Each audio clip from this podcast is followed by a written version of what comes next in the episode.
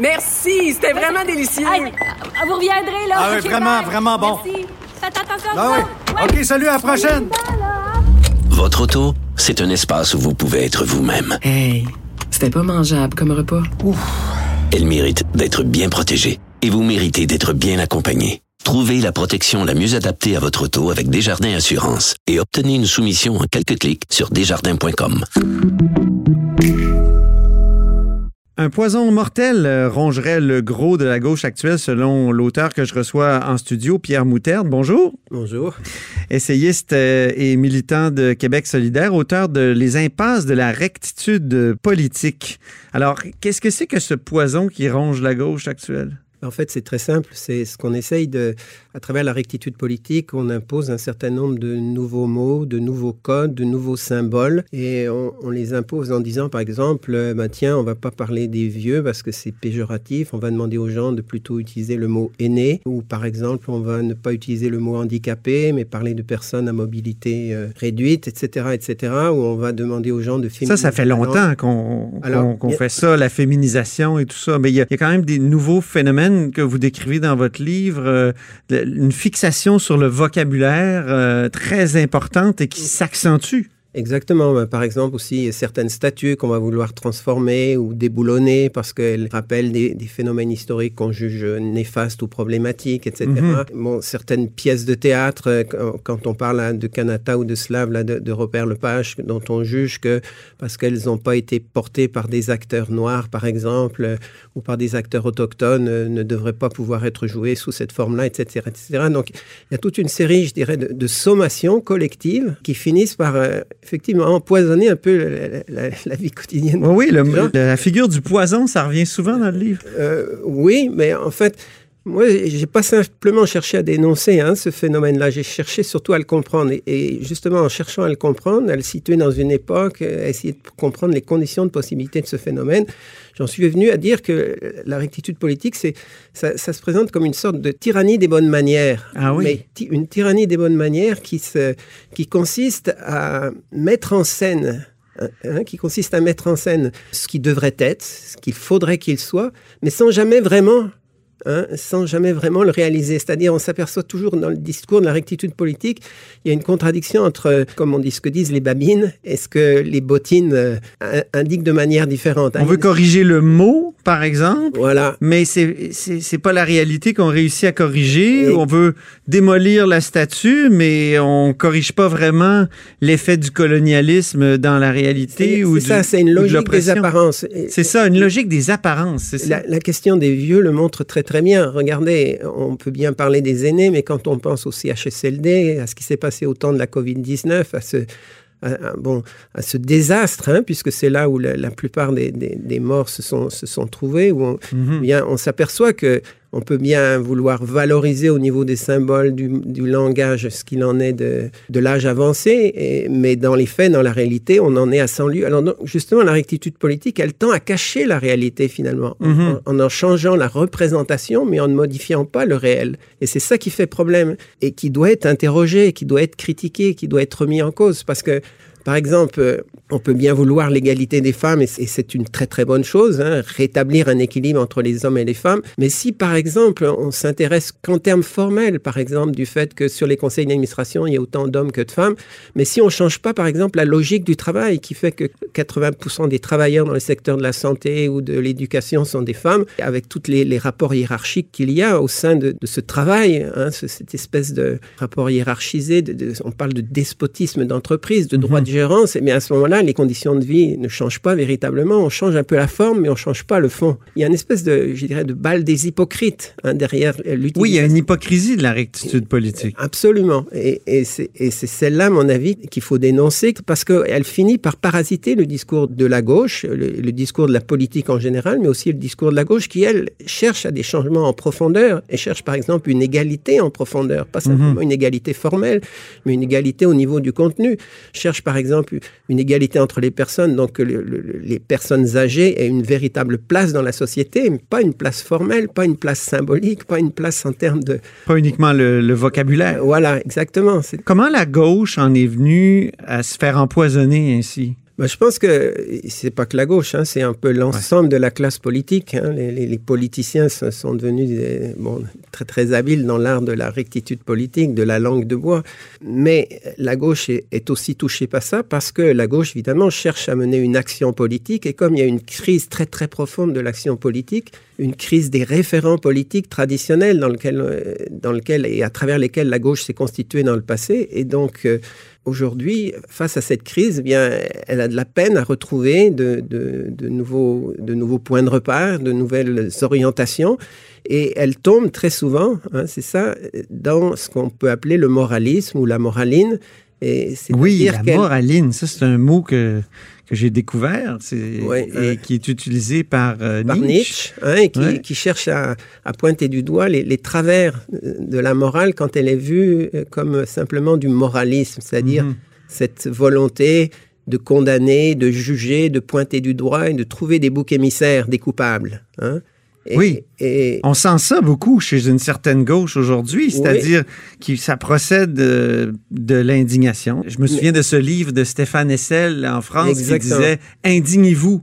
On savait même pas pourquoi, mais il fallait toujours être indigné. oui, mais Est-ce que ça, c'est pas, ça fait partie du, du déclenchement de ce poison-là?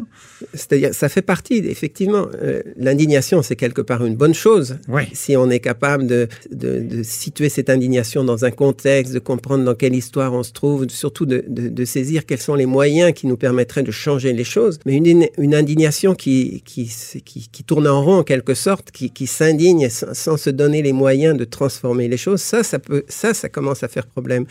Et, ça- et en fait, c'est comme un symptôme. En même temps, on est dans un monde de plus en plus inégalitaire, de plus en plus chaotique en termes, en termes géopolitiques, en termes aussi écologiques, un monde où, la catastrophe hein, est un peu à l'horizon de tout, de toute une série de, problématiques. Et en même temps, on n'a pas les moyens. Donc, il y a de quoi être indigné. Il y a vraiment de quoi être indigné. Et quelque part, l'indifférence, c'est quelque chose dont il faut absolument euh, se séparer. C'est quelque Eh oui. chose de mauvais. Et donc, il y, a, il y a quelque chose de très sain dans l'indignation. Mais une indignation qui ne se donne pas sur le mode politique, ça devient dangereux et ça Mhm. peut finir par donner justement la, de la rectitude politique. Mais c'est sûr que l'indignation, si elle n'est pas euh, replacée dans, enfin, si elle n'est pas pensée à travers une stratégie politique, Mhm.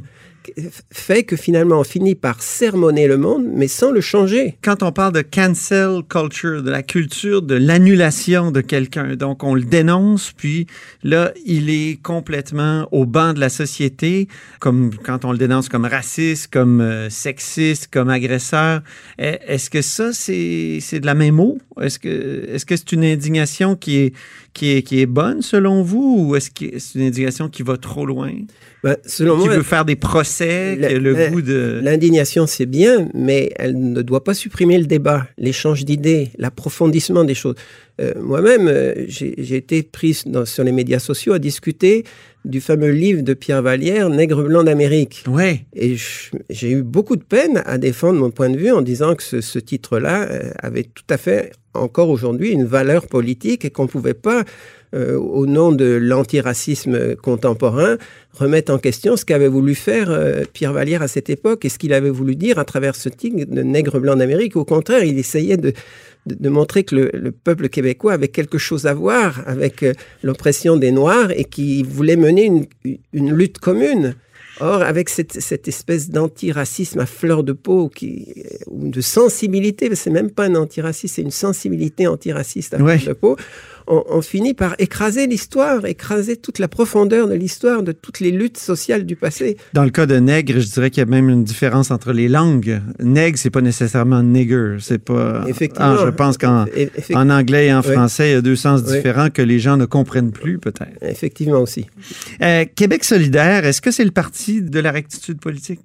Non, je dirais pas ça. Vous qui êtes, euh, vous Moi, avez participé à la Je fondation. ne dirais euh, pas ça. Moi, je, je pense que Québec solidaire, c'est quand même, c'était quand même un parti, et c'est toujours un parti euh, qui a fait énormément avancer les idées de la gauche euh, au Québec. hein.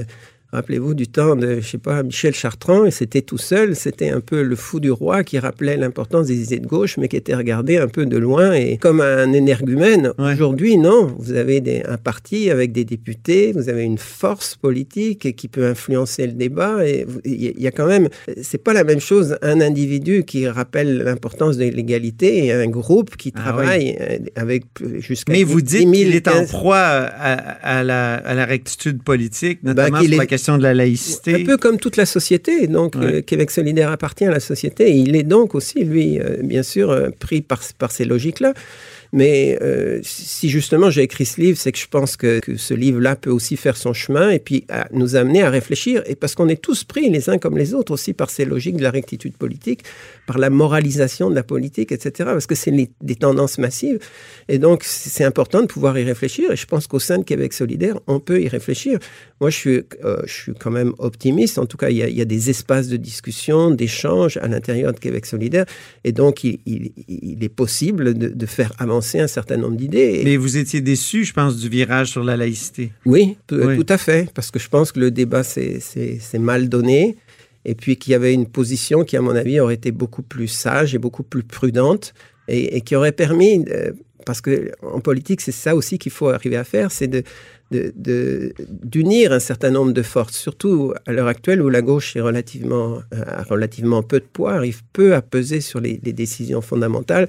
Donc c'est important de pouvoir euh, rassembler des forces autour de soi et, à mon avis, avoir une position plus prudente autour simplement, disons, euh, interdire les, les signes religieux pour les personnes en position d'autorité. Il me semble que ça, ça aurait été une position intermédiaire qui aurait permis à Québec solidaire de ne pas froisser un certain nombre de gens qui auraient pu continuer à travailler euh, avec ou autour de Québec solidaire, un peu dans la même direction. Et à l'heure actuelle, on a besoin de pouvoir rassembler des segments de la population qui sont très diversifiés. Euh, Mhm. à Québec solidaire, il y a aussi un, comme un, une espèce de, de fossé entre les générations. Et faire de la politique, c'est aussi être capable de, rassembler plusieurs générations dans un même projet. Est-ce que c'est un choc entre une ancienne gauche et une nouvelle gauche, une gauche euh, plus américanisée, donc celle des jeunes, très portée sur l'antiracisme à fleur de peau, comme vous le décrivez, contre l'appropriation culturelle, euh, sur la victimisation, euh, ou et une ancienne gauche qui était plutôt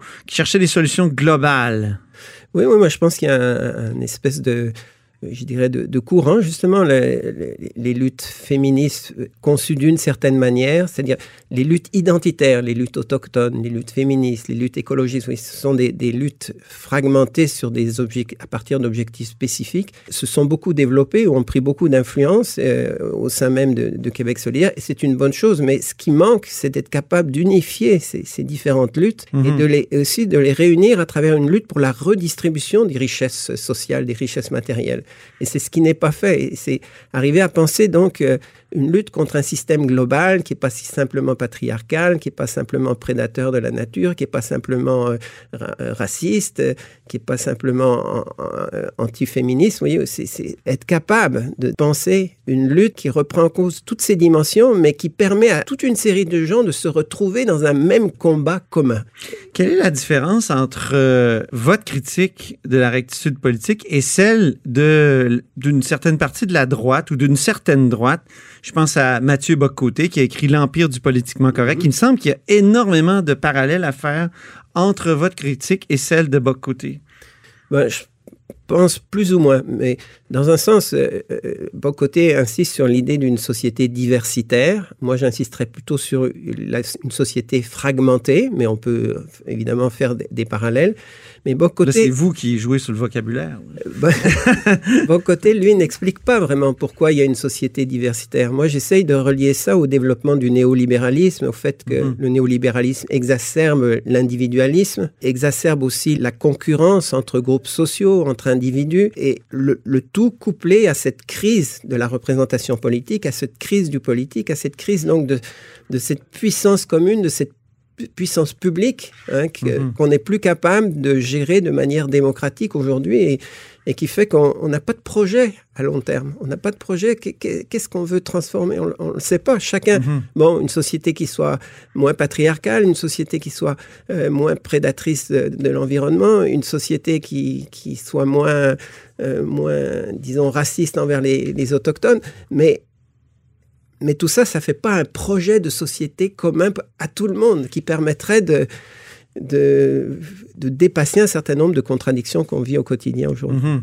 Mais est-ce que l'ancienne gauche n'était pas justement trop globale et était aveugle à certains problèmes euh, particuliers de groupe? Oui, oui, effectivement. Moi, je pense que, mettons, l'idée du socialisme dans une, chez une certaine gauche n'était pas pensée à travers la libération des femmes, par exemple, ou euh, les rapports coloniaux euh, entre peuples de la périphérie et peuples Mhm. du centre n'étaient pas analysés comme il se devait. Donc, bien sûr, il y a des choses tout à fait positives dans cette nouvelle gauche. Mais euh, je dirais, ce que- moi, ce qui je trouve problématique, c'est que cette nouvelle gauche, elle est tellement sûre, ou elle donne l'impression d'être tellement sûre d'elle-même, et d'être tellement donneuse de leçons sur le mode moral qu'il est impossible d'en discuter les tenants et aboutissants, les postulats, et donc d'avancer, parce qu'effectivement, des idées nouvelles sont intéressantes. Et puis, il y a aussi des critiques à faire des anciens modèles de la gauche, euh, bien entendu, avec tout ce qu'on Mhm. tout ce qu'on a pu voir au niveau du socialisme réel. Mais à l'heure actuelle, on n'est pas capable. Et c'est ça, c'est ça la difficulté, Mhm. parce que le, le discours moral tend à condamner. Et donc, quand vous êtes condamné, ben, vous êtes hors jeu et votre parole n'a aucune valeur en elle-même. Alors, c'est à mon avis ça qu'il faut arriver à redresser euh, au Mhm. sein d'une certaine gauche, en tout cas, L'acceptation du débat, alors. l'acceptation du débat, des idées différentes. Donc, Et- et laisser avec- parler, par exemple, quelqu'un comme Mathieu Boccoté qui peut fâcher euh, d'une certaine gauche.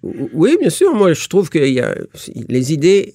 hein, c'est- c'est Rosa Luxembourg qui insistait en disant dans une société socialiste, toutes les idées doivent pouvoir exister, être Mhm. défendues, et surtout les idées les plus dérangeantes pour la gauche, ou en tout cas pour le pouvoir. Et on oublie ça, ça fait partie des traditions de la gauche, la, la, la liberté. Même dans un monde de fausses nouvelles où les images peuvent être trafiquées, où, euh, où l'environnement médiatique favorise euh, les théories du complot. C'est-à-dire comment on se défend de ça? On se défend pas de ça en interdisant, en fermant la porte, etc. On se défend ça au contraire en ouvrant les espaces démocratiques, Ouais. l'expression. Moi, je pense que c'est c'est la seule manière de s'en sortir de cette, de euh, bon de ces travers aujourd'hui qui sont effectivement inquiétants.